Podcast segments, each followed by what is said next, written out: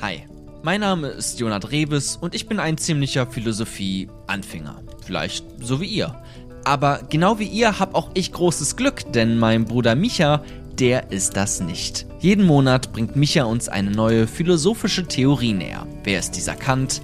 Wovon redet Judith Butler? Oder was ist eigentlich Liebe? All das musst du nicht extra studieren. Für das zumindest Wichtigste reicht manchmal auch ein einziger Podcast.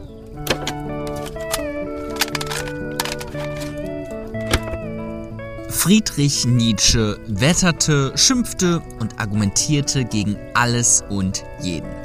Gott, die Wissenschaft, politische Parteien, all das sinnlos.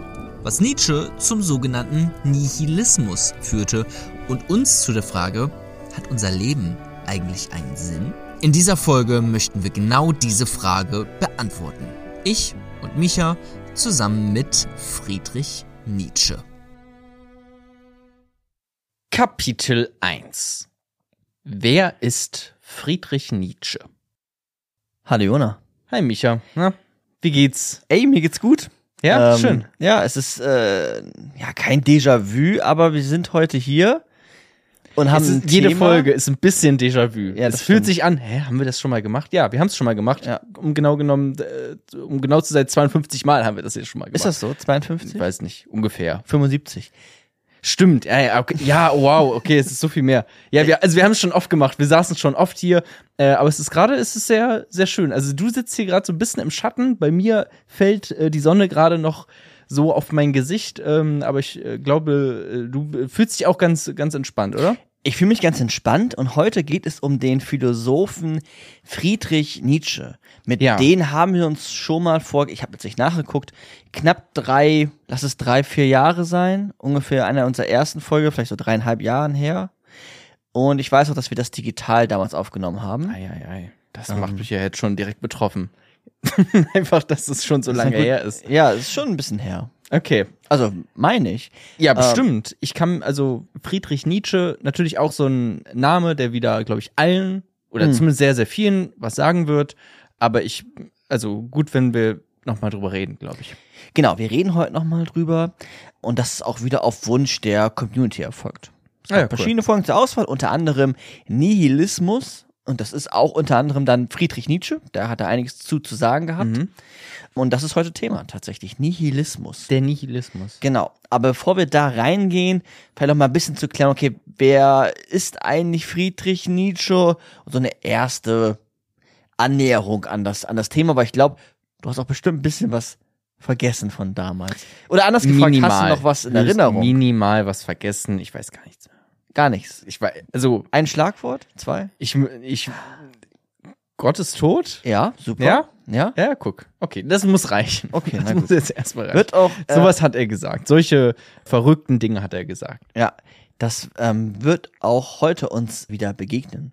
Ich auch- bin, ich bin immer offen auch für Wiederholungen. Ja. Vor allem, wenn sie drei, vier Jahre zurückliegen. Es ist auf jeden Fall Wiederholung und es ist aber auch gleichzeitig, wenn man so unseren Podcast bis hierhin verfolgt hat, kann man es, glaube ich, nochmal anders einordnen.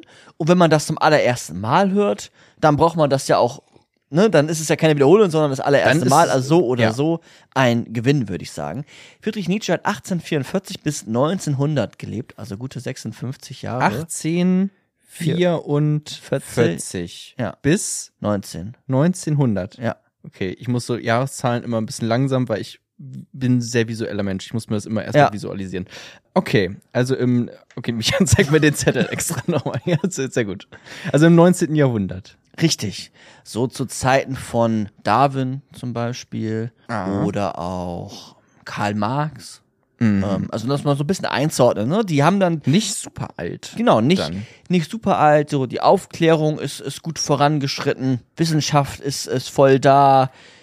So ne al- al- Wissenschaft ist voll da. ja Wissenschaft ist voll da. ja. Ähm, es beginnt alles so ein bisschen äh, voranzuschreiten. so ein bisschen schon die Welt, wie wir sie heute kennen, Genau. so, also von diesen, ne, diese grundlegenden, ne, was gerade eben meinst mit Aufklärung Mhm. und sowas, ne, also so ein grundlegendes Weltbild, wie wir es vielleicht auch heute haben, ne, Genau. nämlich recht schon, also da ging es halt los mit, okay, es, wir, gucken uns die Wissenschaft an und die Mhm. Wissenschaft steht eher im Mittelpunkt vielleicht als jetzt Kirche und Religion. Richtig. Also da war dann, ist die Pest nicht mehr eine Strafe Gottes, sondern eine Erklärung, die da medizinisch gesucht wird. Als es, Beispiel. es fing zumindest da so langsam dann damit Da, an. ja, ne? genau, da sind wir mittendrin Ja. letztlich. Sind, wir, sind wir mittendrin. Und Friedrich Nietzsche dann zu der Zeit ist ja ein deutscher Philosoph, so in der Nähe von Leipzig müsste er gelebt haben. Ja, Ähm, also auch gesächselt, sagt man dann, oder? wie, also du meinst, wie er geredet hat? Ja. Ach so, stimmt, ja, bestimmt. Ja. Bestimmt So- hat, so- so ein bestimmt bisschen. hat er gesächselt. Lustig, dass du es betont, weil, also so stellt man sich ihn natürlich nicht vor. Deswegen sage ich es jetzt einmal. Ja. Ja. Okay, in der Nähe von Leipzig. Genau, irgendwo da. Ich habe Mhm. jetzt nicht alles rausgesucht, ähm, aber ich bin mir da sehr, sehr, sehr sicher. Genau, von, von Leipzig gelebt und ist ja ein deutscher Philosoph letztlich, der einen enormen Einfluss in der Philosophie genommen hat. Mehr nach seinem Tod als zur Lebzeit, Mhm. aber es ist ein Philosoph, den, ja, den kennen wir hier. Den kennt man aber auch, weiß ich nicht, in, im asiatischen Raum, im amerikanischen Raum. Ja. Ist, ein, ist ein Bekannter.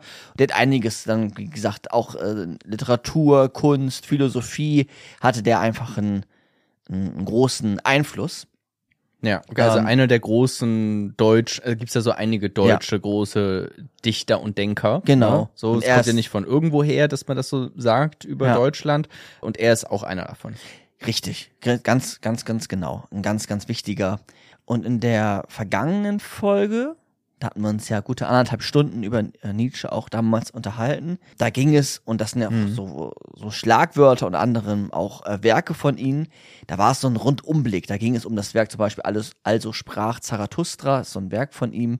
Ja. Ist literarisch oder jenseits von Gut und Böse, Gott ist tot, Übermensch, Umwertung aller Werte. Das sind so Begriffe oder auch, wie gesagt, Werke. Und das sind viele spannende Ideen. Ganz, ganz viele, auch hier äh, der Willen zur Macht. Ja. Ähm, das Dionysische, das Apollinische. Das sind alles Schlagworte, Genau, die, die, von die damals. schon mal und Ja. irgendwas klingelt da. Ja, okay. Richtig. Und er ist letztlich ein äh, Philosoph gewesen, den, wenn man es erstmal eine grobe Einordnung haben möchte, ist es einer, wie auch viele Philosophinnen, der gut äh, kritisieren kann, Mhm. der auf den ersten Blick vielleicht eine etwas pessimistische Weltsicht hat, auf den ersten Blick eher ein, auf den letzteren Blick eher einer, der das Leben bejaht, aber auf den ersten Blick eher so ein bisschen pessimistisch, kritisch unterwegs ist. Und ich habe den Eindruck, dass es, glaube ich, wichtig ist, dass wir, wenn wir uns heute um den Nihilismus oder mit dem Nihilismus befassen, dass wir auch so die Grundgedanken von Nietzsche nachvollziehen. Das machen wir jetzt nicht in dem Kapitel, sondern im kommenden, aber dass wir das erstmal nochmal so ein bisschen nachvollziehen, da dann auch Sachen wiederholen, damit man dann den Nihilismus als Orientierung, Ideologie, was auch immer, Idee gut verstehen kann. Und die ist, ist von ihm oder was? Also es ist so er hat das geprägt, also es ist nicht direkt von ihm, aber er Mhm. hat das, er hat den, er hat das schon geprägt, würde ich Also meinen. gut, gut weitergedacht, wie es so oft irgendwie ist bei Philosophen. ja, weitergedacht und auch irgendwie ein bisschen konkretisiert und einfach groß gemacht, letztlich, würde ich Mhm. auch sagen. Einfach, ja, ja, groß, groß gemacht. Okay. Ähm, Und das ist, und das ist cool, aber also das ist, also das ist gut zu wissen. Also es ist, also du hast ja bestimmt nicht irgendwie aus äh, Jux und Tollerei das, das Thema auch irgendwie der Community vorgeschlagen und die Community hat dann auch Ja. gesagt, hey, lass das machen. Ja. Das ist auch gut zu wissen. es ist gut zu wissen und es ist, glaube ich, auch ein Begriff, der langsam wieder moderner wird. Ach echt? Ähm, Okay. Ja, ja, doch, würde ich schon sagen. So Nihilismus, wenn man das irgendwie mal bei YouTube eingibt, da gibt's dann auch schon, doch, doch, würde ich schon, würde ich schon meinen, dass das auch relativ viele schon mal gehört haben oder kennen tatsächlich.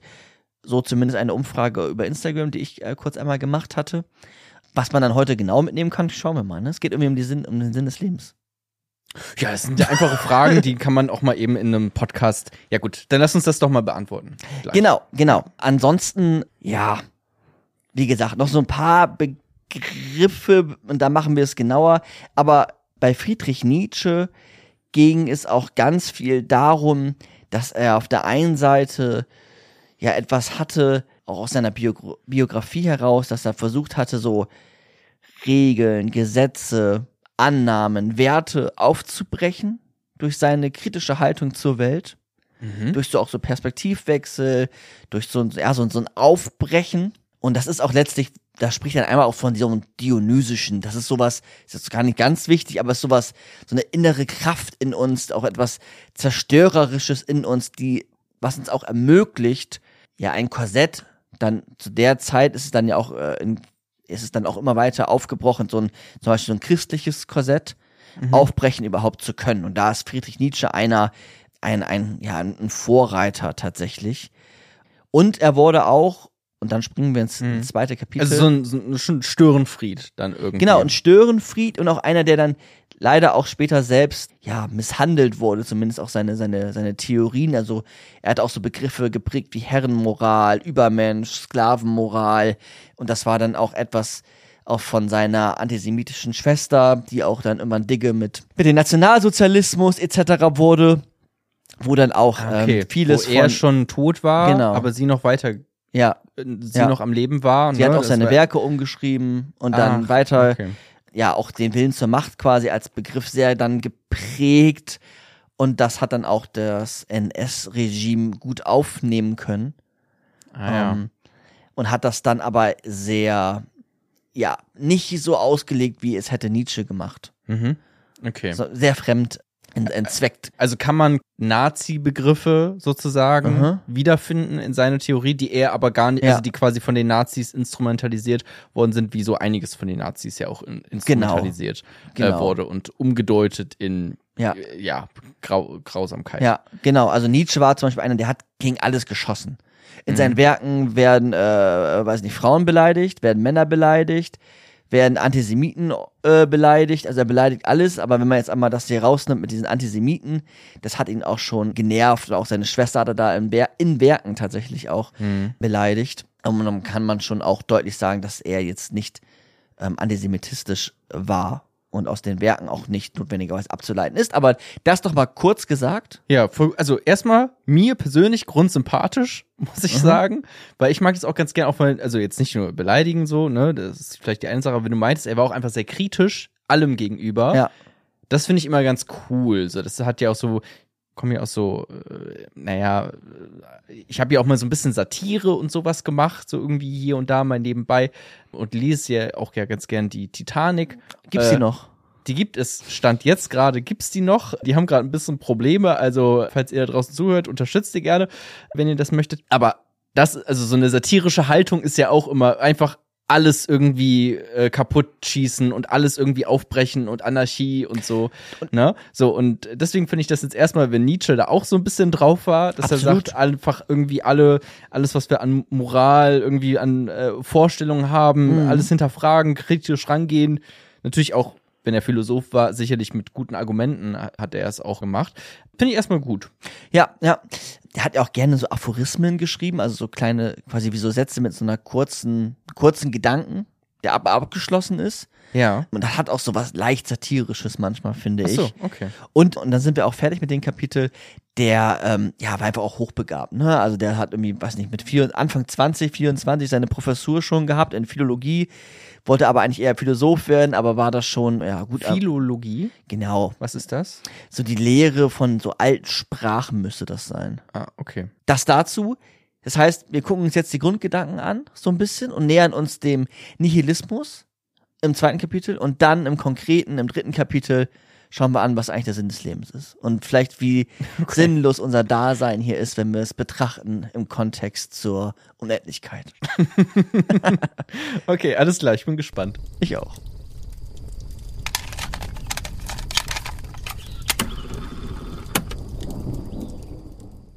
Kapitel 2 Kritik, Tradition und Wissenschaft.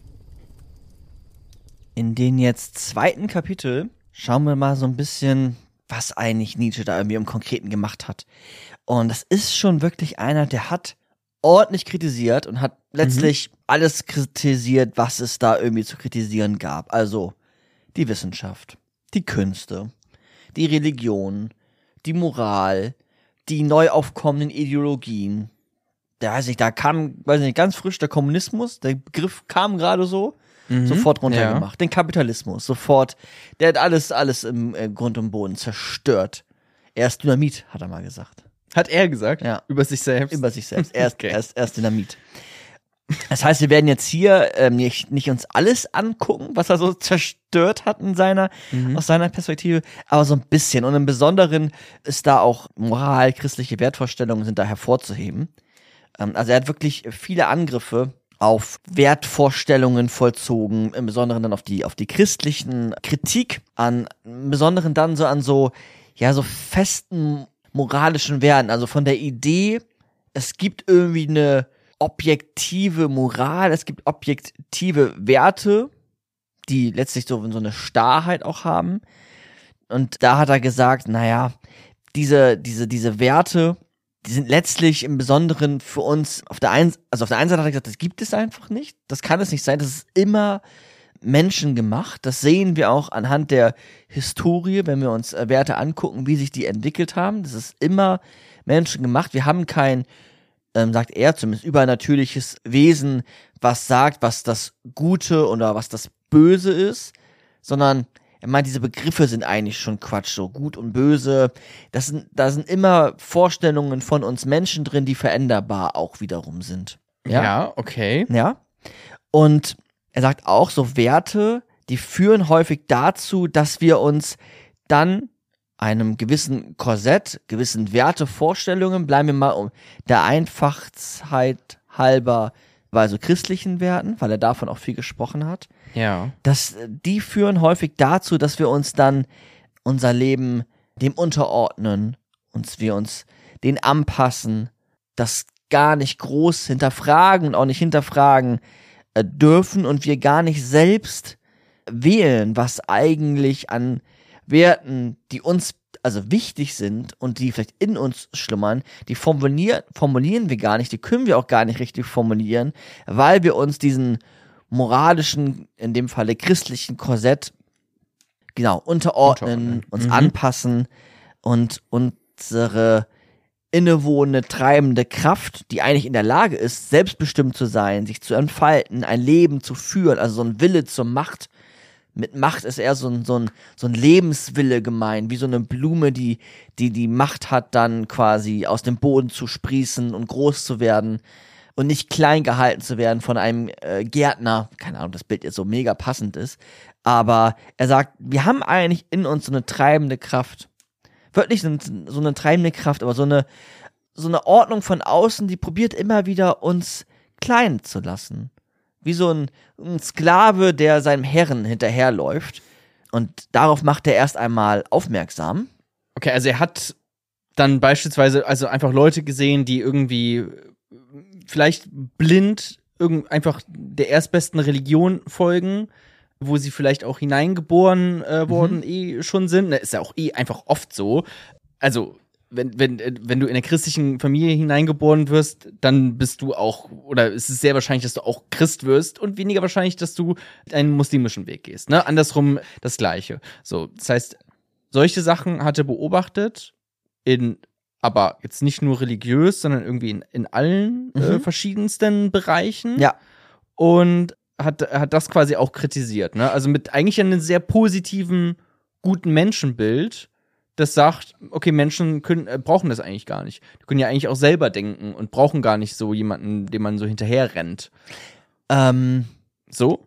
Ja, ja, ja. Wir kommen ja noch auf dem, was dann passiert, wenn man das nicht mehr tut. Das ist dann quasi der Nihilismus, der auf einmal dann vor einen steht. Ja. Ich lasse erstmal so stehen. Aber es ist, es ist letztlich, es ist letztlich genau das, was du, äh, was du gerade gesagt hast. Und dann, wie gesagt, das Christentum als etwas dann sehr prägendes, äh, auch kurz vor seiner Zeit, aber auch in seiner Zeit noch. Aber wie gesagt, dann die Aufklärung hat das ja so ein bisschen aufgebrochen, Säkularisierung etc. Aber er sagt, okay, wir haben doch eigentlich in uns so eine, so eine treibende Kraft. Und er ist auch so ein Vertreter dann auch von so einem, ja, von so einem Individualismus. Also wirklich, dass wir auf uns schauen, was eigentlich in uns auch an Schöpfungsfähigkeiten als Möglichkeiten auch steckt. Und dass wir gleichzeitig aber auch bemerken und dann am besten Fall auch ablegen, was eigentlich für ganz viele Traditionen, unausgeschriebenen Werten, vielleicht auch an ganz viel Unbewussten, wenn wir uns an der letzten Episode dran erinnern. Psychoanalyse kam dann auch so langsam. und hat sich da auch bedient, auch unter anderem bei Nietzsche. Aber dass das alles, das steckt in uns. Auf der einen Seite diese Schöpfungskraft, aber auf der anderen Seite auch so, was die Strukturelemente, die uns einengen.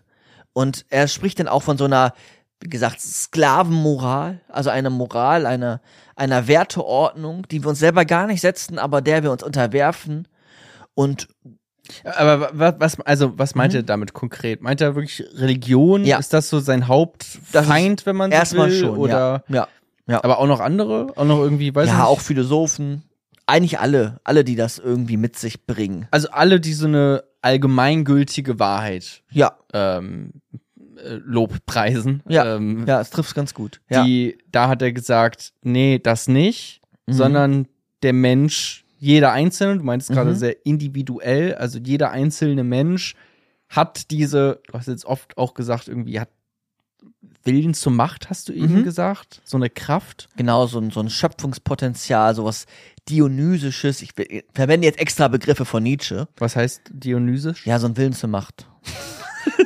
Äh, Das okay. kann man fast synonym verwenden, aber es ist so eine äh, schöpfernde Kraft, so eine Selbstanfaltung, ne, so ein Treiben in uns, dass wir das auch, wir in der Lage sind.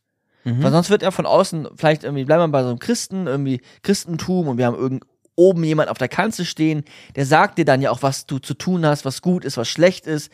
Und er sagt, nee, nee, wir können das selbst. Genau, steckt okay, das will er, das will er damit betonen, mit diesem Ja. Willen zur Macht. Ich frage Mhm. gleich nochmal was dazu. Aber das will er quasi damit betonen, dass Mhm. Menschen brauchen eigentlich gar nicht immer, die, die sind schon, ja, jeder Mensch ist eigentlich ganz schön äh, krass, sag ich jetzt mal, in seinem Potenzial, was er hat. Man muss es halt nur sozusagen her herauslassen, Ja. beziehungsweise auch die Möglichkeit bekommen, das überhaupt ausleben zu können und nicht in so einem engen Korsett zu sein, vielleicht vom Christentum oder was auch immer. Genau, weil das Christentum dir ja auch die Frage beantwortet, was zum Beispiel der Sinn des Lebens ist. Ja. Oder auch sagt, es lohnt sich vielleicht jetzt zu leiden, aber im Jenseits wirst du belohnt. Und davon ist er zum Beispiel kein Fan. Also er hat nichts gegen Leid, aber die Belohnung sollte auch schon im Hier und Jetzt stattfinden und nicht auf etwas, was ins Jenseits gerichtet ist. Mhm. Und auch die Frage des, äh, des Sinn des Lebens möchte er nicht von einer übergeordneten Wertegemeinde beantwortet haben, sondern das, das steckt auch in, in uns letztlich. Okay, ich glaube, man hat es jetzt so ein bisschen verstanden, aber kannst du noch einmal ganz kurz was, äh, weil du hast es vorhin irgendwie so, so locker reingeworfen, diesen, den Willen zur Macht. Mhm. Das klingt aber irgendwie ganz schön krass und irgendwie, da, da, weißt du, da hör, horcht man sofort auf, wenn man das jetzt irgendwie einfach so hört. Ja. Kannst du da vielleicht noch mal was zu sagen? Was, also was meint er da mit, warum der Wille zur Macht klingt jetzt erstmal, als würden wir alle Diktatoren werden wollen oder so? Ja, das ist immer die Gefahr, ne? Aber, aber es geht darum, dass dieser, dieser Wille zur Macht, der steckt quasi in dir, in mir, in uns, in euch da draußen. Und das ist ein Wille, der, ähm, oder es ist etwas, ich, ich versuch's mal zu übersetzen. Es ist Mhm. etwas, was lebensbejahend ist in uns. Wir wollen leben. Mhm. Wir wollen Erfahrungen machen, wir wollen Freundschaften pflegen, ne, wir wollen ein gelungenes Leben haben. Und der, wenn wir es schaffen, diesen, diese, diese Macht, die in uns ist, in Gänze zu entfalten, also wirklich auf uns zu schauen, dann ist dieser Wille zur Macht letztlich die Möglichkeit, Grenzen zu überwinden, den- das Christentum zu überwinden, stark zu sein und sich selbst behaupten zu können, eigene Werte zu setzen und auch diese zu, zu vertreten, Verantwortung für das eigene Leben zu übernehmen, seine Einzigartigkeit herauszustellen und nicht von, einer, von so einer Uniformität auszugehen, also wir sind irgendwie alle gleich, sondern wir haben diesen Willen zur Macht, diese Lebensbejahung, so würde ich das erst einmal übersetzen. Mm, Okay, also die Macht, die in einem selbst schlummert, das hat jetzt nichts mit irgendwie, weißt du, weil es klingt ja erstmal so, wir haben den Willen zur Macht, wir wollen irgendwie wirklich irgendwie alle äh, ganz Mhm. oben im Staate stehen oder sowas. Damit hat es nichts zu tun, sondern den Willen zu dieser Macht, die in einem schlummert, was du eben umschrieben hast mit lebensbejahend und Mhm. so. Ganz, ganz genau. Und das reicht auch erstmal, glaube ich, um das hier heute zu verstehen. Mhm. Wem das noch mehr interessiert, das ist auch so ein bisschen von Schopenhauer inspiriert. dann hört doch mal in die Folge von Schopenhauer kurz rein. Da ist es auch noch mal ein bisschen, Jona erinnert sich nicht mehr, ich erinnere mich auch nicht mehr an allem, aber da werden wir das bestimmt auch angesprochen haben. Aber letztlich für uns erstmal ist es wirklich diese treibende Kraft, was du auch gerade gesagt hast, ähm, und was ich auch davor erwähnt habe, als etwas, was in uns steckt und was es nicht mehr, was sonst klein gehalten wird. Wie so ein Sklave. Das wird klein gehalten von äußeren Strukturen. Mhm. Und er will es bestärken, dass wir wieder uns diese, dieser Macht auch bedienen, letztlich. Okay. Ja? Ja, kann man erstmal so weit, also, ne, geht ja erstmal im ersten Schritt immer darum, die Philosophen zu verstehen. So. Ja. Deswegen kann man ja erstmal so mitgehen. Ich glaube, so irgendwie grundlegend habe ich es jetzt verstanden, das erstmal. Ja, es hat auch so einen Anspruch von über sich hinauswachsen. ne, Also auch irgendwie besser zu werden, vielleicht, größer.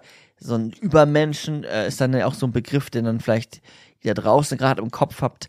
Weiß ich nicht, aber das würde zumindest äh, dazu passen. Also Okay. Auch ein Begriff, der von den Nazis geprägt wurde, ne? umgedeutet, würde ich sagen. Ja, ja, Ja. ja. Weil für Nietzsche ist der Übermensch kein einzelner Mensch an sich, der irgendwie per Geburt und Zugehörigkeit einer Nation entsteht, sondern eher so ein Konstrukt, was allgemein zu sehen ist. Das als komplizierte, aber vielleicht kurze Einordnung.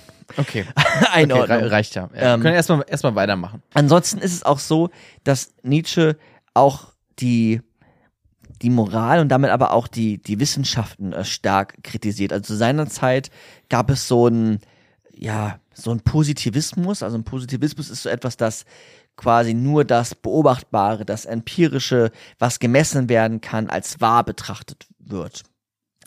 Und, ne, soweit verstanden? Ja. Ne, also positivistisch ist immer so das Empirische letztlich.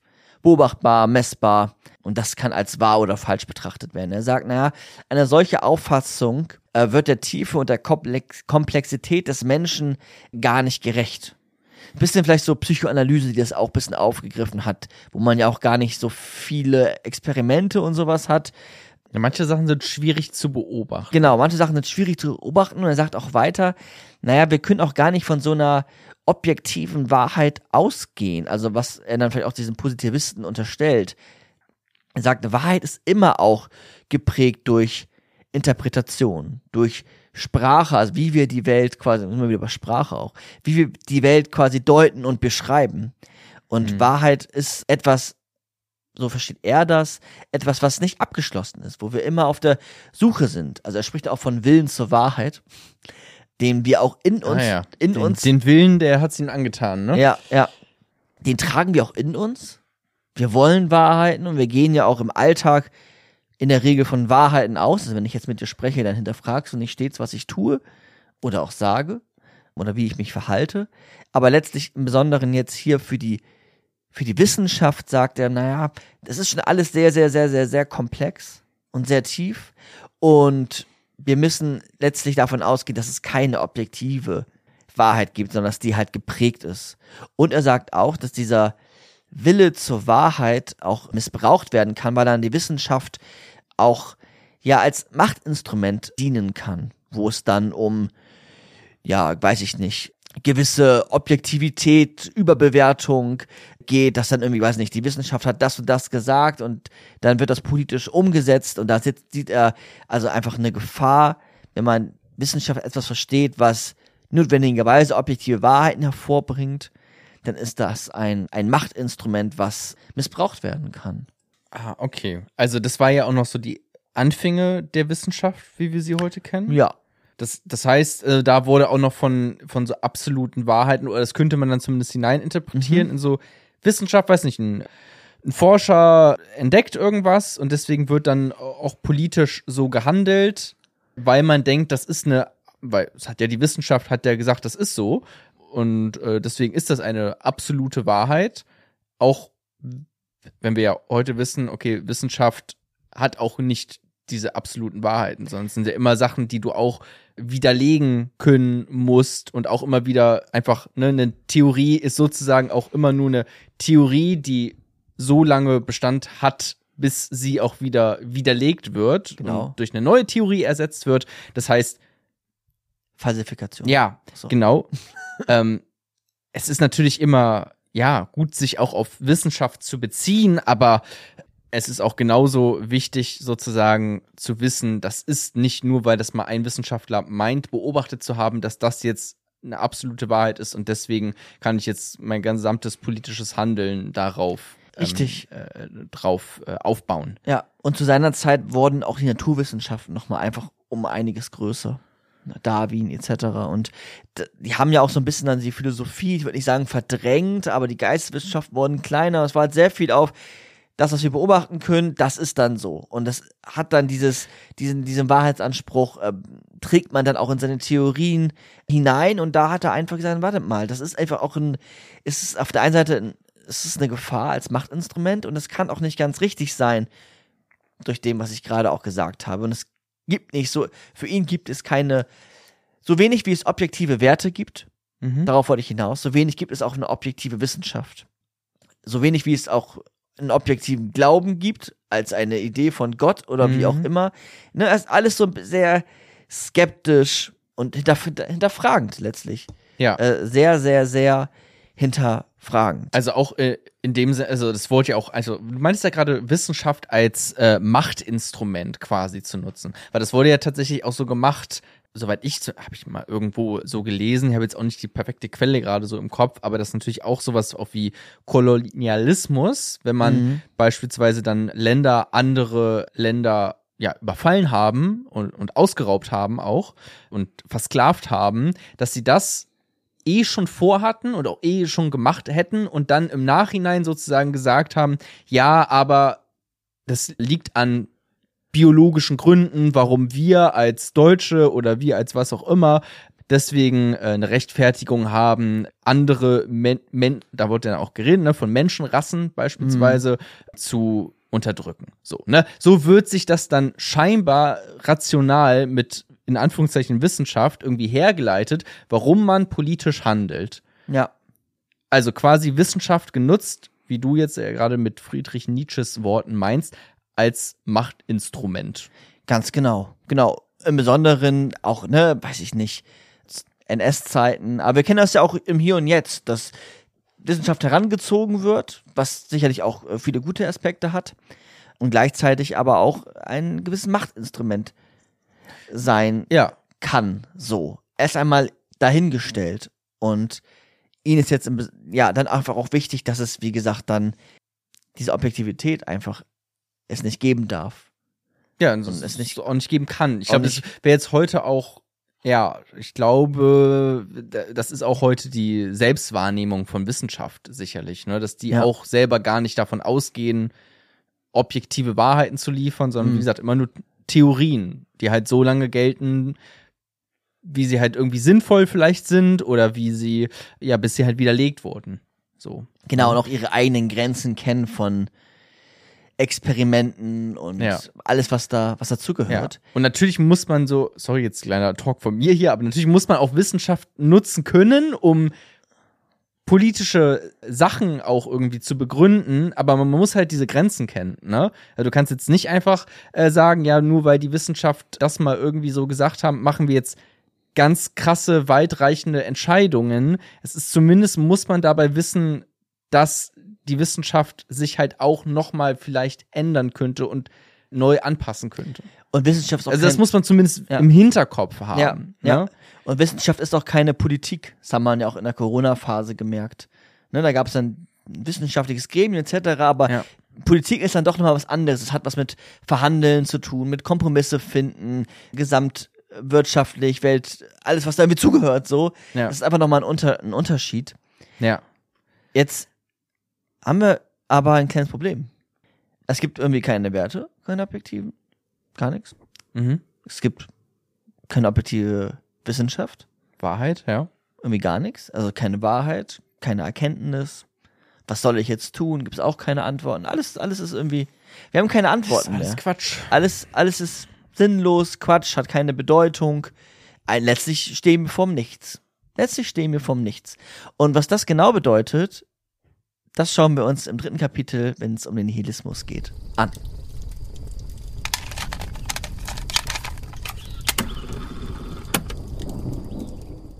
Kapitel 3 Der Nihilismus Jona, wir stehen vor dem Nichts. Wir stehen einfach wirklich vor dem Nichts. Wir haben keine Werte. Wir Privat haben jetzt, keine, wir haben keine Normen, die wir daraus ableiten können. Ja. Wir haben keine wirkliche objektive Wissenschaft mehr. Also was bringt sie uns dann noch, wenn sie uns nicht Klarheit doch eigentlich bringen soll? Wir stehen letztlich Mhm. vor dem, vor dem Nichts. Und da frage ich mich, naja, hat dein Leben dann überhaupt einen Sinn? Äh, auch wenn du mich jetzt so fragst, ist meine spontane Antwort jetzt erstmal nö. Ja. Magst du es noch so ein bisschen erläutern? Wir sind bei der, bei dem Aspekt, dass ich dir eine Frage stelle und du sagst so ein bisschen Ah, was dazu. stimmt. Guck mal, das kam jetzt aber spät dieses Mal. Naja, aber es kommt. Ob mein Leben jetzt überhaupt einen Sinn hat? Hat dein Leben einen Sinn? Ui, das ist äh, ja äh, schwierige Frage. Naja, also also wir sind jetzt auch voll im Thema ja eigentlich trotzdem drin, ne? Also Ja. wenn ich jetzt aber trotzdem denke, okay, die Institutionen, die mir vielleicht sonst einen Sinn gegeben hätten können, Religion, äh, Wissenschaft, äh, äh, Fußball? Fu- äh, äh, Fuß, Fußball, sorry, einen kleinen Denkaussetzer. Aber natürlich auch irgendwie, keine Ahnung, politische äh, Parteien vielleicht oder politische Strömungen. Das ist auch etwas, was einen, einen Sinn geben kann, natürlich. Ne? Also du hattest vorhin ganz kurz vom Kommunismus geredet, der Aha. dann da aufkam. Also Kommunismus kann dir natürlich auch Sinn im Leben geben, dass du sagst, okay, und das mache ich jetzt, weil das, und dann sind wir wieder Wissenschaften so, weil das ist die Wahrheit, das ist das, wie es sein sollte. Aber wenn das alles wegfällt, weil Nietzsche sagt, so sicher können wir uns da gar nicht sein und das ist alles irgendwie Quatsch, dann vielleicht erstmal nicht. Also da muss man sich das irgendwie, zumindest bei sich selber, muss man bei sich selber anfangen. Okay. Jetzt hast du ja so ein bisschen äh, referiert, was du auch gerade schon ein bisschen verstanden hast. Aber Genau, ja, ich habe es jetzt so ein bisschen genau, und, versucht und wenn ich dich frage, also hat dein Leben einen Sinn? mein Leben. Mh, hm. Also mein Leben hat schon, ich weiß gar nicht, ob Sinn, ob das so die richt, ob man, ob das überhaupt die richtige Frage ist. Ähm, des, des Sinnens. Das sag ich sonst immer. ist nicht die richtige Frage. Aber ja, okay. Aber ja, bei, keine Ahnung, bei Sinn, da ist es immer so was ganz Großes und man denkt an so ganz, man denkt auch manchmal an so objektive Wahrheiten, dann objektiven Sinn irgendwie. Das würde ich nicht, also ich weiß nicht, mein, mein Leben, ich finde mein Leben schon sinnvoll, glaube ich, ja. Also ich versuche es so zu gestalten, dass ich am Ende meines Lebens hoffentlich sagen kann, ja, da hast du echt äh, ja, gut, gut was rausgeholt und hat auch Spaß gemacht und du warst auch kein dummes Arschloch. Also insofern Haken dran und äh, gut gemacht und ja, jetzt bist du tot. Ja. Okay. Also das ist so vielleicht das Beste, was wo ich denke, okay, besser wird's nicht. Und wenn das der Sinn des Lebens ist und man das so nennen möchte, dann okay. Aber mehr hätte ich jetzt auch nicht anzubieten, muss ich leider sagen. Und äh, so wie du es beschrieben hast, trifft es ja auch eigentlich schon so ein bisschen so einen nihilistischen Kern, weil wenn man sich das so ein bisschen überlegt, ist es ja wie so ein, äh, wie so ein, manchmal gibt es auf YouTube so Videos, die so rauszoomen aus dem, von den Menschen, dann auf die, weiß nicht, aufs, aufs Land, auf, auf, auf den Planeten, aufs Universum, etc. Gibt es manchmal bei YouTube so Videos? ja, gibt es. Das, Sehr privater Einblick in Michas nächtlichen Rabbit Hole, das er versinkt Und wenn bei man- YouTube. und wenn man, wenn man sich das aber betrachtet, wie, Mhm. wie wenig Bedeutung doch eigentlich dein jetziges oder unser Tun hat, wenn man rauszoomt, Ja. wie klein wir doch eigentlich auf dieser, auf diesem Planeten sind und dass dieser Planet sogar nur super klein im Vergleich zu diesen Galaxiemeeren quasi ist. Aus dieser Perspektive, ja. Und dann letztlich, wenn man ganz rauszoomt, wie unbedeutend doch eigentlich die Menschheit sogar vielleicht ist, im Besonderen aber jetzt auch dein einzelnes Leben. Das wäre so ein bisschen ein ähm, erstes Annähern an dem Nihilismus, weil Nihil steht letztlich für das Nichts. Die Sinnlosigkeit alles Seienden, alles Bestehenden. Nihilismus ist, wenn man dies ist, wenn, wenn man es so versteht, als die Lehre des Nichts, wirklich so eine, eine Ablehnung von, ja, von den Werten, die wir auch gerade eben bei Nietzsche hatten, die er kritisiert. Eine Verneinung von allem, letztlich. Von, wirklich von, von, von allem. Nichts hat einen Sinn. Es gibt, ja, wir stehen letztlich vor dem Nichts. Das ist so ein bisschen, Ja. erst einmal, wenn man sich den Begriff Nihilismus anguckt, also Nihil als, als quasi Übersetzung von, oder für nichts. Okay. Ja, klingt jetzt doch auch erstmal ein bisschen pessimistisch und Ja, also weil das habe ich ja jetzt gerade quasi nicht gesagt, ne? Also in Teilen so bei bestimmten Sachen quasi nihilistisch rangegangen, so im Sinne von okay, das ist mir egal, das ist mir auch irgendwie egal, Religion ist mir egal, politische Meinungen nehme ich auch nicht so ernst, wie sie andere einfach ernst nehmen. Ne, also dass ich denke, das ist irgendwie jetzt eine absolute Wahrheit Ja. und das gibt mir Sinn im Leben, dass ich jetzt allen Menschen auf der ganzen Welt den Kommunismus oder das Christentum oder was auch immer bringe oder auch Demokratie bringe. Das nicht, aber natürlich habe ich trotzdem gerade ja zum Beispiel gesagt, will kein Arschloch sein. Ja. Ne? Also das wäre ja schon auch ein Wert, wo ich sagen würde, kein Arschloch sein, guter Wert und den nehme ich für mich als meinen Sinn irgendwie wahr. Mhm. Mhm. Ja. Der Nihilismus in seiner radikalen Form würde jetzt so etwas sagen wie, ja, letztlich sind alle Bestrebungen des Menschen nutzlos. Also, das ist einfach unbedeutend. Letztlich ist es unbedeutend. Was, was, was wir gerade tun, was hier geschieht, da, ja, finden wir letztlich nichts drin.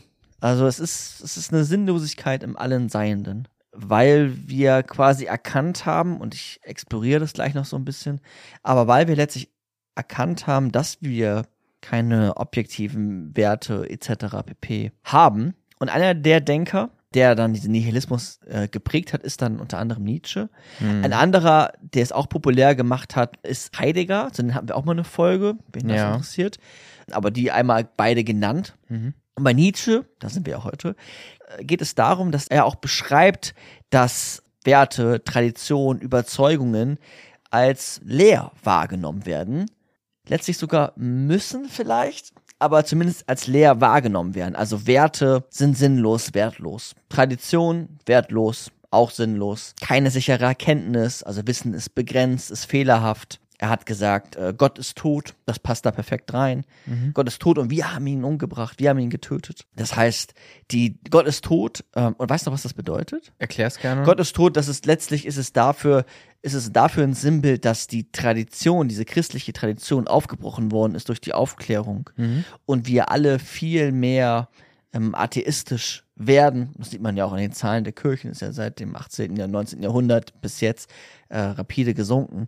Deswegen ist, ist Gott äh, tot. Mhm. Ähm, der wird auch nicht wieder nicht äh, wieder lebendig. Und naja, wie gesagt, Werte, Tradition, Erkenntnis, die Sinnlosigkeit des Lebens ist alles, äh, all das, was auch Nietzsche hervorhebt. Und er, ja, Was meint er denn, sorry, wenn ich mal ganz kurz einhake, aber was meint er denn überhaupt mit Sinn? Mhm. Vielleicht eine wichtige Frage, weil ich glaube, da könnte man ja auch, weil, weil ich habe auch so ein bisschen, als ich eben geantwortet habe, natürlich von mir geredet. So mein individueller Sinn, den ich mir irgendwie vielleicht auch selber dann gegeben habe, für den ich mich zumindest, meine ich, so, dann kann man wieder über ganz viele, keine Ahnung, Unterbewusstsein, Unbewusstes äh, und sowas reden. Äh, aber meine ich mich selbst für entschieden habe dafür.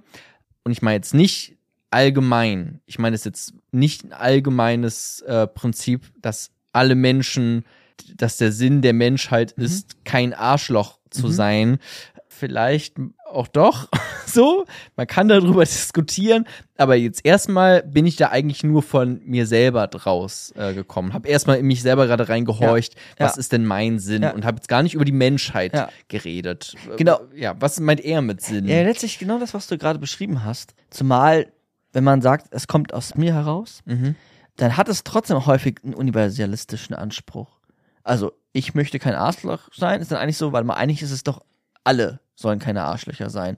Hm. Und letztlich geht es bei ihnen darum, dass die Frage des Sinns etwas hat, was so einen absoluten Wahrheitsanspruch mit sich bringt Hm. und was wie so ein etwas zweckgebunden ist. Also es weiß ich nicht. Das Messer ist dafür da, um was, etwas zu schneiden und das Messer hat auch einen Schöpfer, nämlich uns Menschen in dem Falle.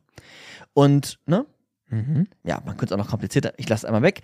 Und das sagt er, dass wir diese Idee von das Messer ist dafür da, um zu schneiden, wäre auch der Sinn des Lebens. Also quasi der, der Zweck des Menschseins, der Sinn hinter Okay. unserem Tun, Handeln Also der, das Messer wurde erschaffen Mhm. von wen? So wie, wenn wir jetzt das Messer sind, beispielsweise dann ne, eine äh, Sichtweise, jetzt eine christliche Sichtweise von Gott erschaffen Genau. worden sind und das Messer hat den Sinn, Sachen zu schneiden, beispielsweise in der Küche.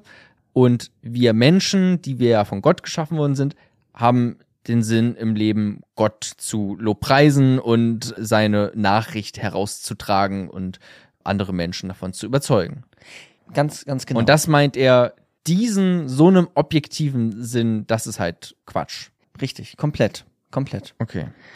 Ja, es ist, es ist leider nicht nur Quatsch, sondern das äh, klären wir jetzt noch, was jetzt alles so passiert. Aber genau, du hast es ganz, ganz richtig erklärt. Und er sagt jetzt, dieser, die, dieser Nihilismus, diese Lehre vom Nichts, die kommt. Die ist fast schon da. Wir haben Gott getötet, wir stehen vor dem Nichts. Das kommt. Es, es, es, es, es wird immer, es kommt immer näher quasi. Und das Erkennen des Nihilismus lässt uns zweifeln an unserer Existenz, lässt uns zweifeln an dem, was wir tun, lässt uns zweifeln in dem, wo und wie wir leben.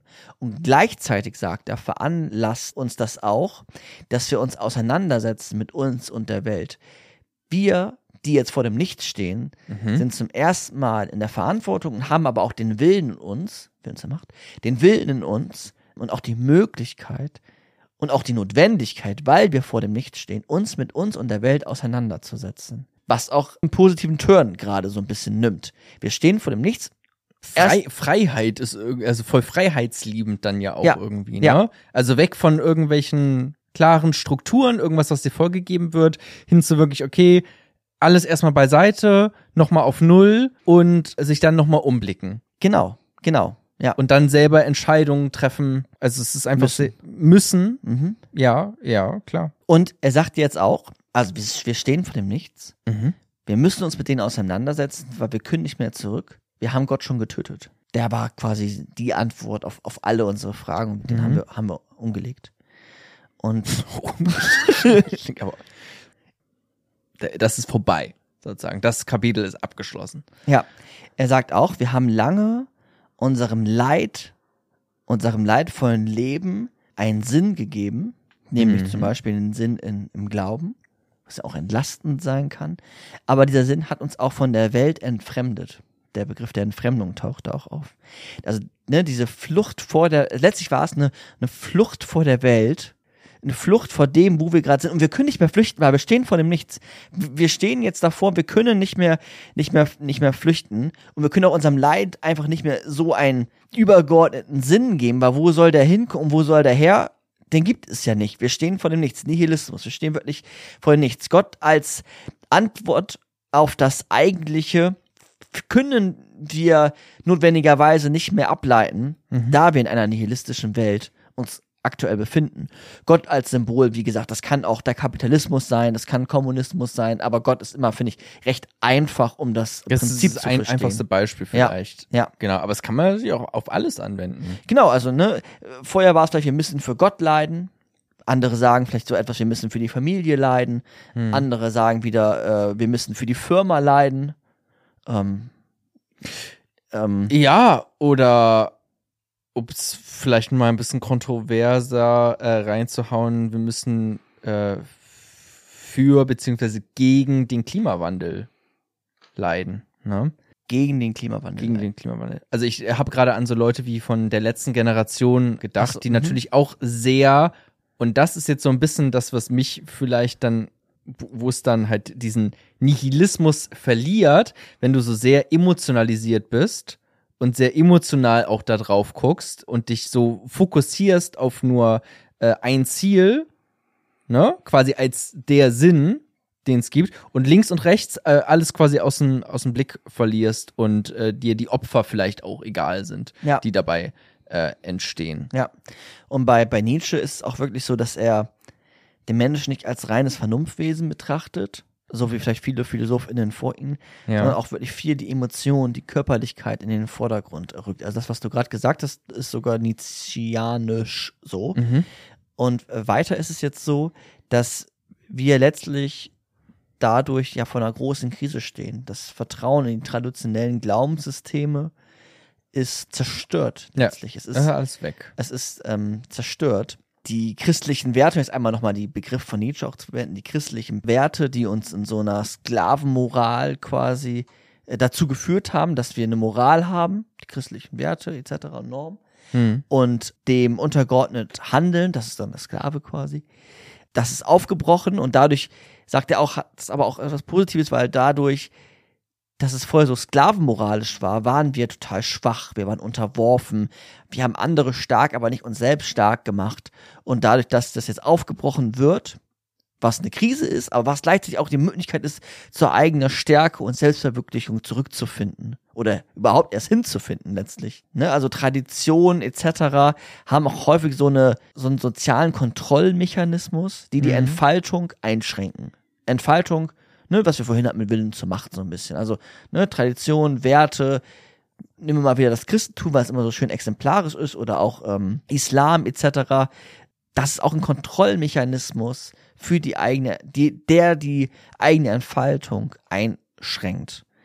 Und für Nietzsche ist es jetzt so, dass wir letztlich durch diese Krise auch die Möglichkeit haben, uns als Individuum selbst neu zu entfalten und, und uns eigene Werte setzen zu müssen. Das hatten wir auch bei dem letzten Podcast, wenn du dich dran erinnerst, mit der Umwertung aller Werte.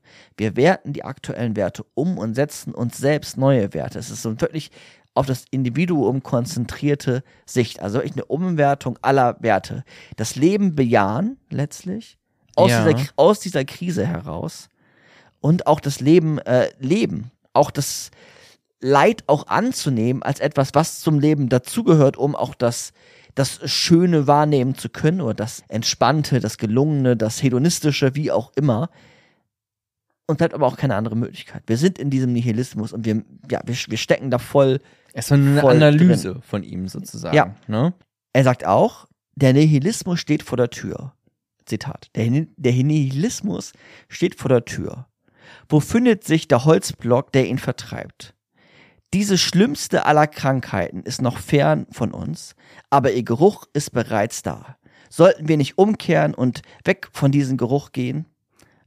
Sagt er in Also sprach Zarathustra. Ist ja ein Werk von ihm. Ja. Also es ist wirklich diese Besorgnis, dass der Nihilismus da ist und auch nicht mehr, man können nicht mehr da zurück, ne? der Gott ist tot Ja. und wir müssen uns jetzt äh, neue Werte schaffen. Das ist schon dieser, dieser, zu seiner Zeit kam das dann ja auch erst auf, deswegen stinkt das erstmal noch so, ne, der Nihilismus kommt so und frisst sich so langsam durch, diese Sinnlosigkeit frisst sich äh, durch das Mark des, des Menschseins letztlich. Okay, das hat mich nämlich gerade so ein bisschen gewundert, aber okay, es, es kommt quasi gerade erst und er zögert, beziehungsweise die literarische Figur da in diesem äh, Falle zögert noch, okay, Zarathustra. Äh, Zarathustra Mhm. äh, zögert noch, okay, soll ich das jetzt, wie, wie reagiere ich da jetzt drauf? Gehe ich da, gehe ich da jetzt ein paar Schritte zurück, weil das so stinkt oder halt Oder vertreibe ich ihn, ne? Oder Wo vertreibe ich findet ihn? sich der Holzblock, der ihn vertreibt? Ah, okay. Das wäre ja wieder die Antwort, wir müssen zurück zu traditionellen Glaubenssystemen. Das, Ja. das könnte ja auch eine Antwort sein. Heute vielleicht Patriotismus würde mir da auch einfallen. Nicht nur gerade. heute, hat er damals schon gesehen, weil da kam der ganze Nationalismus, Patriotismus sehr auf. Weil ja auch, Du hast recht, da ist ja voll, ja, ist ja Ne? voll die Zeit auch. es ist ja. voll, es ist voll die Zeit. Ja, Mhm. fand er schrecklich. Ja. Und ja, diese schlimmste aller Krankheiten, die kommt auf uns zu. Aber es ist auch gleichzeitig die Möglichkeit, ja, sich Selbstwerte zu setzen. Ich habe noch ein zweites Zitat. Das Schicksal verlangt vom Menschen die Antwort auf tausende Fragen. Von ihm hängt es ab, wie er sie beantwortet. Doch das Schicksal hat ihm oder ihr keine einzige Frage gestellt. Es ist still. Es ist so still wie die Toten. Finde ich ein ganz schönes Zitat. Soll ich nochmal oder hast du es Erklär's gerne mal. Mhm. Ich mach's mal einen kleinen Schritt. Das Schicksal verlangt vom Menschen die Antwort auf tausende Fragen. Ist aus dem äh, Werk Die fröhlichen Wissenschaften. Also, Ja. ne, das Schicksal als etwas, weiß ich nicht, das, das, oder ich lese doch mal weiter vor und erklär's dann nochmal, ne? Also, Schicksal verlangt vom Menschen die Antwort auf tausende Fragen. Von ihm hängt es ab, wie er sie beantwortet, also von dem Menschen. Mhm. Doch das Schicksal hat ihm oder ihr keine einzige Frage gestellt. Also, und es ist still, es ist so still wie die Toten. Also letztlich ist es so ein bisschen, naja, das, dieses, dieses stille Schicksal, es hat, es, es gab letztlich keine, keine Frage. Wir haben irgendwie das Gefühl, es ist irgendwie in uns angelegt, so. Mhm. Der, der Mensch verlangt auf, auf die Frage des, der, der Sinnhaftigkeit, danach, nach schreien wir förmlich. Mhm. Wir versuchen da Antworten zu finden, tausende Antworten und stellen auch tausende Fragen. Mhm. Ähm, aber das Schicksal, Das hat keine einzige Frage gestellt. Es ist nämlich still. Es ist so still wie die Toten. Das stellt, es ist, es besteht vom Nichts. Es gibt, es wird die Frage, äh, die Schicksal wird die Frage nicht beantworten, weil es stellt auch keine Frage. Es ist, gar nicht existent. Aber es ist trotzdem in uns. Und das, ja, dieses stille Schicksal ist dann natürlich auch eine Herausforderung. Schon sehr, also, äh, sorry, aber äh, schon sehr ähnlich vielleicht, was ich vorhin gesagt habe, mit, das ist eigentlich die falsche Frage äh, zu, Mhm. Ja, echt, zu stellen ja. mit dem Sinn, wenn der es jetzt auch so meint. Es ist halt einfach, ja, die Frage stellt sich eigentlich gar nicht, weil du kannst sie nicht beantworten. Du willst sie beantworten. Viele stellen sich die Sinnfrage, gerade auch junge Erwachsene vor allem, würde ich meinen.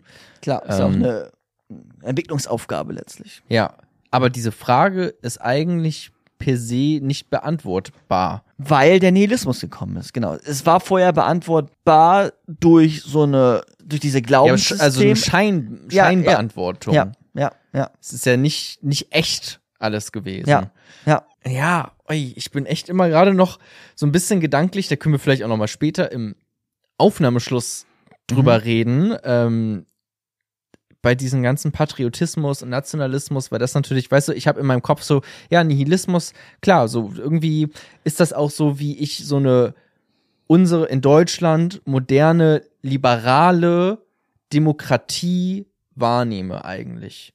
Nihilistisch auf eine Art und Weise. Es gibt sicherlich auch so ein paar Grundüberzeugungen, denen man einfach folgt, vielleicht aber auch aus einem gewissen Pragmatismus, wie zum Beispiel den Kapitalismus.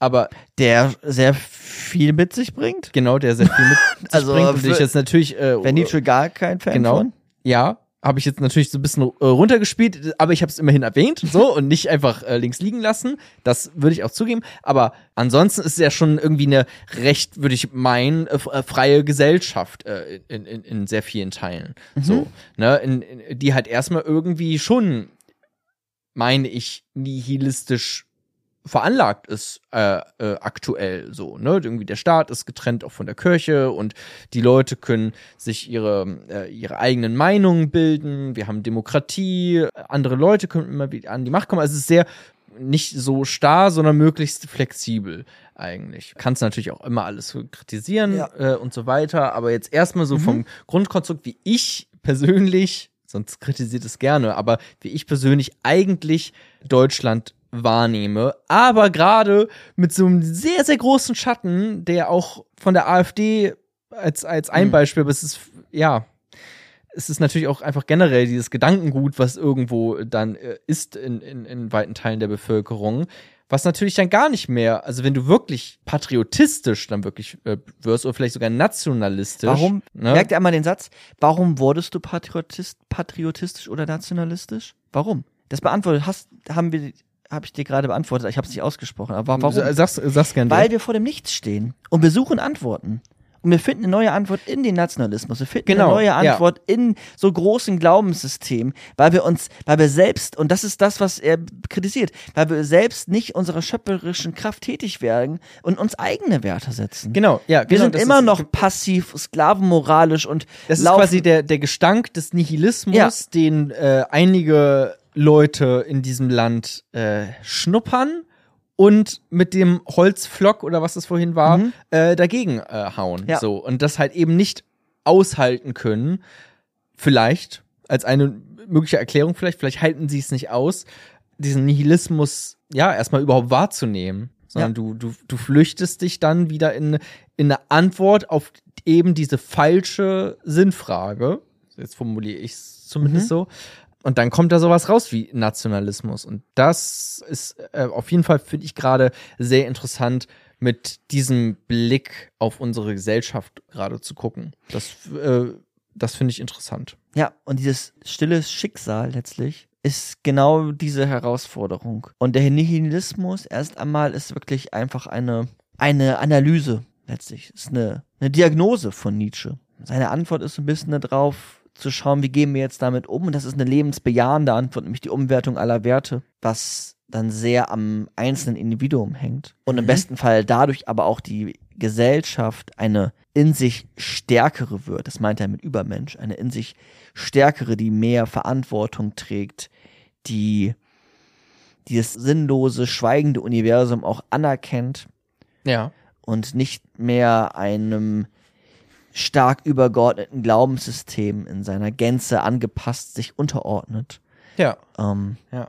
genau, was äh, er zum Beispiel bestimmt sagen würde, was wir per Definition des Kapitalismus zum Beispiel wahrscheinlich stark, äh, also das ja, ist sicher, dass er das kritisieren würde, dass wir alles als, schreibt er auch, dass wir alles als Ware sehen, schreibt er damals schon, das kann es doch nicht sein, etc. pp. Ähm, ja. Und letztlich, ja, ist, ist der Nihilismus die, diese Lehre vom Nichts und für Nietzsche eine, eine Diagnose, die dann dazu führt, dass wir Verantwortung zu übernehmen haben, beziehungsweise die Möglichkeit auch haben, uns eigene Werte setzen zu können und müssen vielleicht sogar. Ja.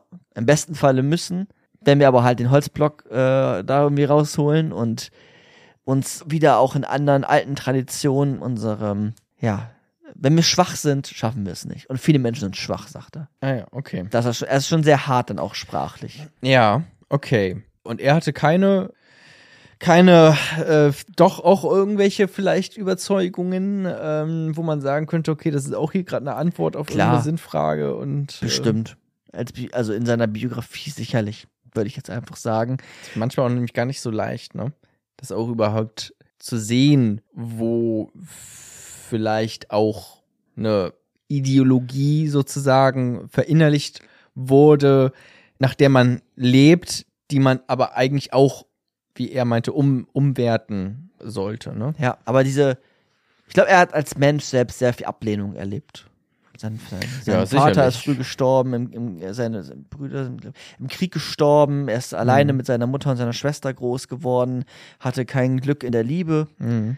Äh, mit äh, Salome, so hieß die, hat nicht geklappt, ist eine sehr bekannte Psychoanalytikerin geworden. Mhm. Ähm, viel Ablehnung erlebt und auch gleichzeitig dadurch, glaube ich, auch, das, das findet man dann auch einfach in seiner äh, Philosophie. Also man kann das immer nicht ganz trennen, so Philosophie und Mhm. Biografie. Ja. Aber ich glaube, wir haben jetzt erst einmal, um hier einen Punkt machen zu dürfen, den Nihilismus verstanden. Das ist irgendwie die Lehre des Nichts und das wird dadurch erklärt, dass wir weder Werte noch in den Wissenschaften, also von Wahrheiten, ähm, objektiv ausgehen können, bedingt durch unser Menschsein an sich. Dass das Glaubenssystem erschüttert wurde durch Gott ist tot. Ja, und dass es äh, stinkt draußen, überall. Es stinkt nach diesem Nihilismus und es ist äh, spannend, dass wir dem Schicksal häufig, wir Menschen, noch die Frage stellen nach dem Sinn des Lebens, aber es wird niemals antworten, weil es stellt selbst keine Fragen und Antworten. Ja. Ähm, Ja, und vielleicht mag man ja den Gestank irgendwann auch ganz gern. Ne? dann ist man wieder in der Sklavenmoral gefangen letztlich, ja. Dann ist man ein Nö, ich meine, wenn man den Nihilismus sozusagen mag. Ach so, okay. Also, ne, der, der Nihilismus ist ja der Gestank sozusagen, ne? Oder habe ich das jetzt falsch nee, verstanden? nee, doch, du hast recht. Ja, das stimmt, ja. Aber der ist auch ein bisschen giftig. Der macht dich, der bringt dich um. Du, es ist schon wichtig, glaube ich, dass du eine Umwertung deiner Werte. Achso, dass man sich dann auch was Eigenes äh, Ja. gibt wiederum. Ja, okay. Dann stirbst du, so wie Nietzsche gestorben ist. Qualvoll irgendwo. Okay, wenn man es jetzt wirklich quasi konstant die ganze Zeit nihilistisch ist im Sinne Dann von bist du maximal depressiv. Also das- sinnlos. Ja. ja. okay, okay. Dann bist du gefangen dieser Sinnlosigkeit. Ich verstehe. Aber immer mal wieder ein bisschen dran zu schnuppern, ist sicherlich nicht schlecht, um sich zu resetten und nochmal alles zu hinterfragen. Ich glaube, das ist, Mhm. Ja, also, ja, das nehme ich jetzt mit. ja, auch mal seine eigenen Werte für einen Moment zu entwerten. Also zu gucken, was ist Mhm. mir eigentlich wichtig? Ist dieser, ganz blöd gesagt, ist der Mercedes mir jetzt wichtig? Ist es wichtig, dass ich das und das dann und dann tue? Ja. Ist auch diese Mathearbeit nächste Woche wirklich entscheidend für mein Genau, Leben? und denkt da mal drüber nach, Leute. Ja. Oder die nächste Philosophieklausur. Dachte die schon wichtig? Na, eigentlich ist nur wichtig, dass ihr uns hört. Aber es gibt schon wichtige Sachen im, im Leben. Aber ähm, ja, mir war es jetzt auch mal wichtig, den Nihilismus auf Wunsch der Community ähm, Ja, voll gut. dir näher und euch näher zu bringen. Ja. Und ich glaube, das ist auch gelungen.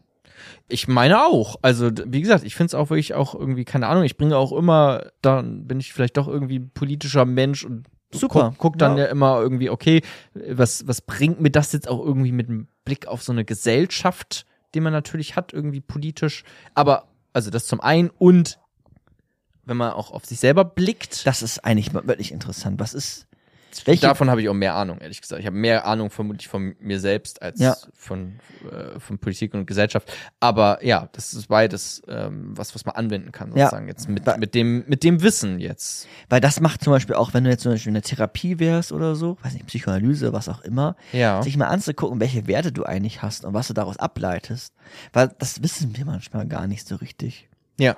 Was mir uns wirklich wichtig ist, das mal richtig sich anzugucken und sich dann auch Zeit zu lassen, sich selbst zu hinterfragen. Also wer das in einem geschützten Rahmen machen möchte, klar, Therapie ist eine Möglichkeit, aber zum Beispiel auch das Werk von Nietzsche, also sprach Zarathustra, Mhm. der macht das genau und das Buch fordert auch immer den Lesenden heraus, das mit sich das gerade mit sich selbst auch zu tun auch zu schauen, was passiert, wenn ich dann selber auf einmal die großen Antworten finde, weil ich jetzt erkannt habe, alles ist sinnlos, also bin ich jetzt der, der die Antworten findet, bin ich der neue Prophet? Weiß ich nicht. Vielleicht bin ich der Prophet für mich selbst, aber vielleicht nicht für alle anderen.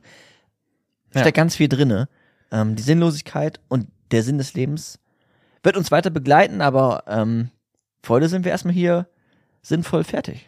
Ja, also ich, in sich, diese Folge hat auf jeden Fall Sinn ergeben. Und äh, ich glaube, also sprach Zarathustra, kriegst du sogar auch als E-Book, glaube ich, kostenlos. Du kriegst alle Nietzsche-Werke, glaube ich, kostenlos. Alle Ja. online auf jeden Fall. Ja, und ist ja auch immer ganz schön, ne? Also wenn man so ein bisschen Vorwissen jetzt hat, beispielsweise üb- durch diesen Podcast, sich dann auch mal so Literatur, die natürlich auch immer ein bisschen ja, interpretationsoffen natürlich geschrieben ist, aber zu wissen, okay, was waren denn so die Gedanken, die Nietzsche vielleicht auch äh, dahinter haben äh, könnte und das dann so nochmal zu lesen, ist ja auch immer nochmal, also es könnte interessant sein. Ne? Ja, also ja, also- eine Empfehlung. Also sprach Zarathustra kann man gut lesen.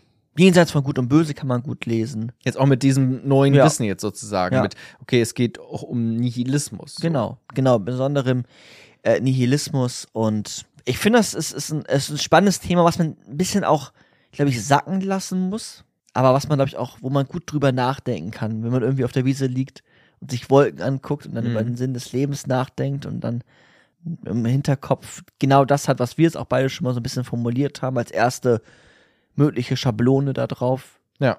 Ja. Ja, cool. Ja, dann, ihr Lieben da draußen, dann macht doch jetzt mal genau das, was Micha gerade vorgeschlagen habt. Äh, legt euch auf eine Wiese, guckt in die Wolken und denkt da vielleicht einfach noch mal drüber nach. Vielleicht macht ihr das ja auch jetzt gerade äh, sogar schon. Ich kann mir vorstellen, dass viele genau in diesen, äh, in so einer Situation auch diesen Podcast hier hören und äh, ja, da vielleicht schon einen Haken dran setzen können. Sehr, sehr cool, äh, dass du das vorgestellt hast. Ich find's wirklich super. War auch irgendwie simpel, das jetzt erstmal so einen Grundgedanken zu verstehen. Und ja, vielleicht dann in drei Jahren nochmal eine Folge über Nietzsche. Ne? Ah, gibt's noch einiges, theoretisch. Da gibt's noch ein bisschen was. Denke ich nämlich auch, dass der, dass der noch viel, viel gesagt hat. Viele interessante Sachen, die man hier erklären kann.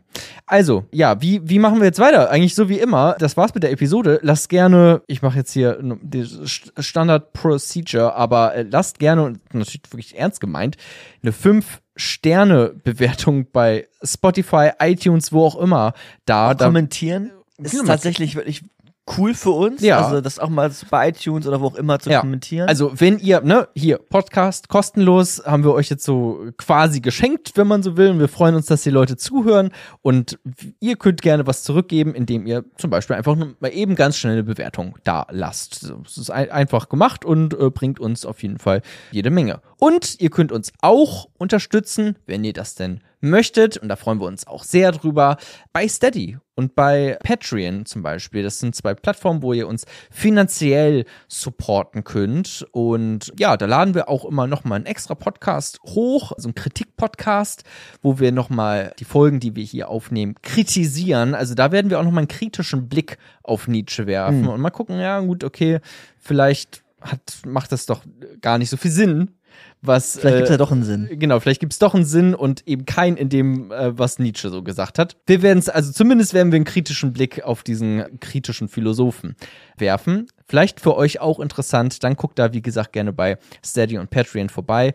Und ja, schaut einfach mal auf die Website. Es gibt auf jeden Fall auch noch den Vorteil, wenn ihr uns da unterstützt, beziehungsweise wenn ihr uns ganz besonders doll unterstützt, dass ihr in diesem Podcast hier dankend erwähnt werdet.